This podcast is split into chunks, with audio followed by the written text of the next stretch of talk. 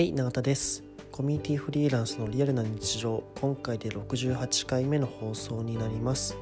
この放送はコミュニティフリーランスとして活動している私永田の日々の話やコミュニティに関するお話をする番組です。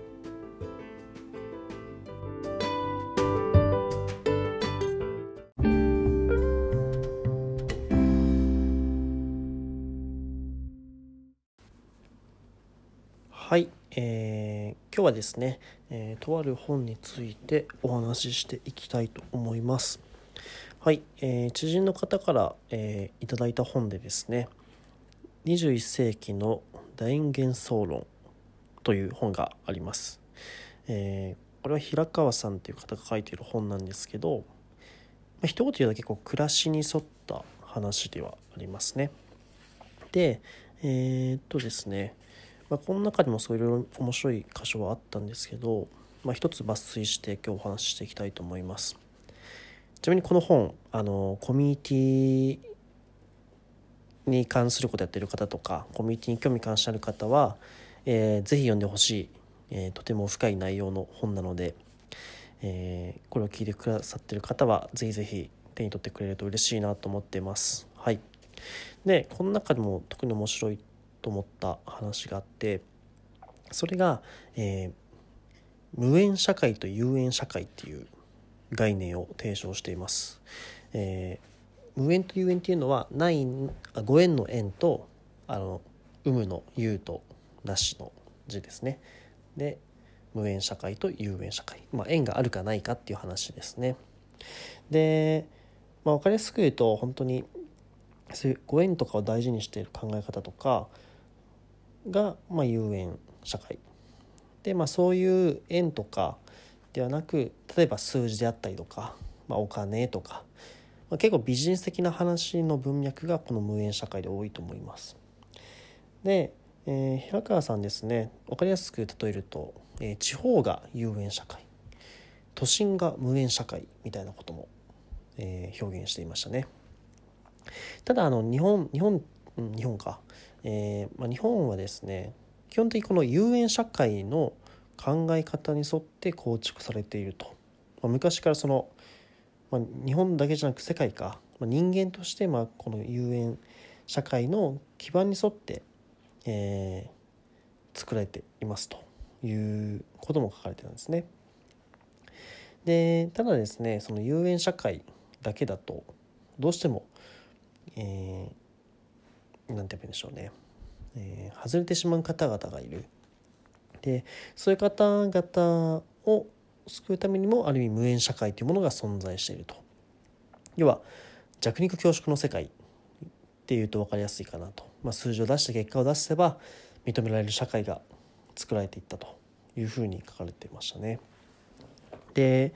まあ、これどっちが正しいとかではなくてですねまあ、極論なんかその無縁社会だけの場所もなければ有縁社会だけの場所もないみたいなことが書いて、まあ、いわゆるいわゆるグラデーションみたいなものが存在しているらしいんですね。でえっとこの中でも書いてた大切なことっていうのは要は自分の中にはどちらの感覚もあるよと有縁性と無縁性みたいなものが存在している。でまずそれを自覚することが大事なんじゃないかと。で暗にそのどちらも行き過ぎてはいけませんよっていうことも書かれていました。ある意味これをバランスとって、え、向き合っていくことが大事なんじゃないかということも書いていてああなるほどという感じを得ましたね。で、えー、きっとこのコミュニティとかをやってる人ってどちらかともう有縁性が圧倒的に強いと思うんです。僕もそうですし、えー、何事も有縁的に考えることがすごい多いなとこれ読んでいて思っていて、えーまあ、その中でじゃあ無縁性に対してどう考えていくか無縁社会に対してどう考えていくかっていうことを一度考えてみるっていうのは面白いんじゃないかなというふうにも思いました。まあ、具体的にそれをどうするかっていうのは、えー、今この瞬間まだまだパッて出てこないんですけど、まあ、そういう無縁社会と有縁社会みたいな構造があるっていうのを認識することによってまあ、いろんな見方の解像度がちょっと上がるんじゃないかなというふうにも感じたんですね。で目の前のこの物事はどっちの社会から生まれている現象なのかとかものであるのかっていうのを考えていくとなんとなく理解もできるし、えー、なんでしょう無駄に争わないような気もしています。要はなんで理解できないんだよみたいなことにならないし人とのあその人の発言どういうスタンスでやってるのかあ、えっと、発言しているのかっていう理解にも一つつながるんじゃないかなと。例えばその僕が有縁社会の話有縁性から出た発想で話をして仮にじゃあ相手がその無縁社会の考え方で生きてる人だったら、まあ、なかなか相入れられないところがあるんですね。なんで分かんないの？この人は。で終わってしまう。でもこれをしっかりしておくのってあこの人は無縁社会で生きていたのかっていうことが理解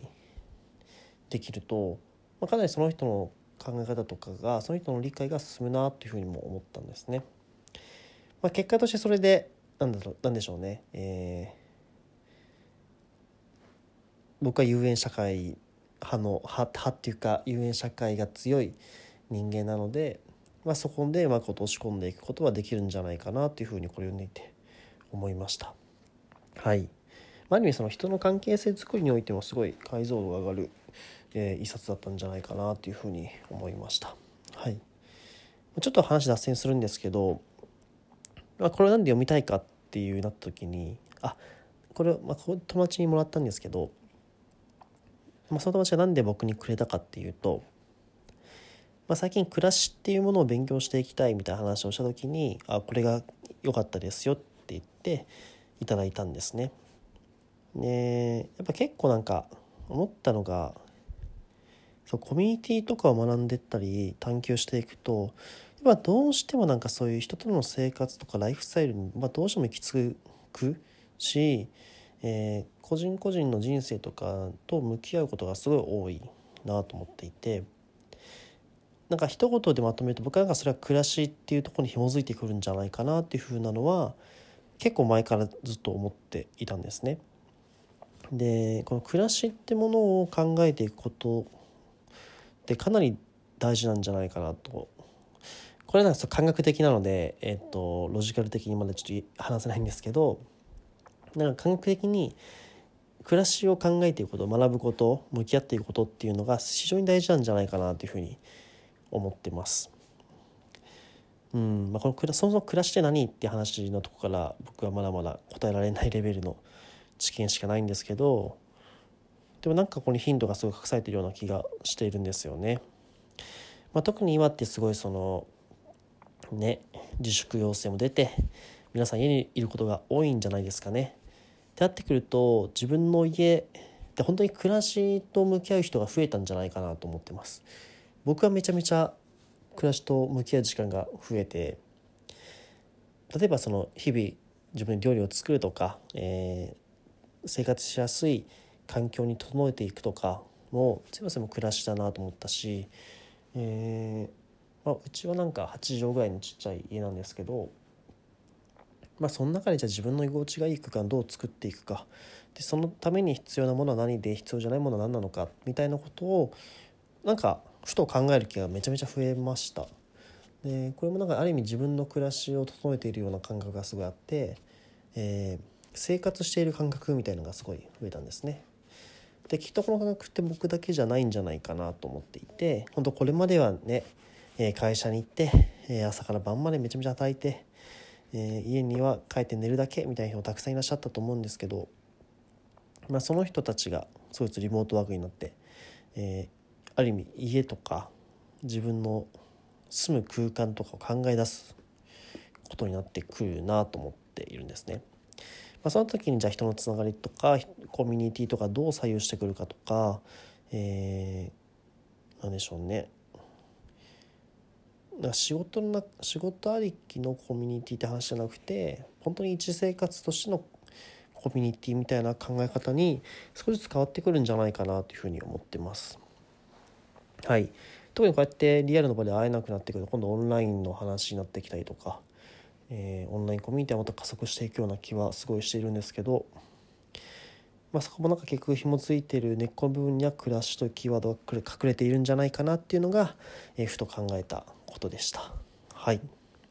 でちょっと話脱線しちゃったんですけど是非皆さんあの21世紀の大幻想論その日暮らしの哲学」という本ですね、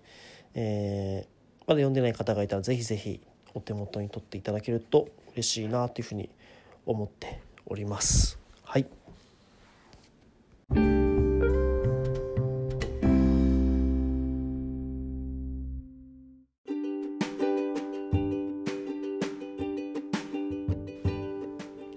はい、えー、コミュニティフリーランスのリアルな日常、えー、今回いかがでしたでしょうか？今回ですね、えー、一冊21世紀の大幻想論という本のご紹介とあとはちょっと暮らしとコミュニティについてパパッとお話しさせていただきました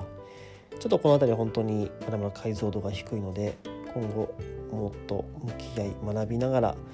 考えていければいいなと思っております。はい特に本当にこれからどんどん人々は暮らしに向き合わざるを得ない状況になってくると思うのでその時にどう自分考えられるかっていうのがまた一つポイントなんじゃないかなというふうに思っております。はい。ではですね、えー、この放送はですね Twitter とか質問箱の方から、えー、皆さんのご意見とかを受け賜っております。こういう話聞いてみたいよとか、まあ、そういったものがあればですねお気軽にご連絡いただけると嬉しいなというふうに思っております。はいそれでは本日も聴いていただきありがとうございました。バイバイ。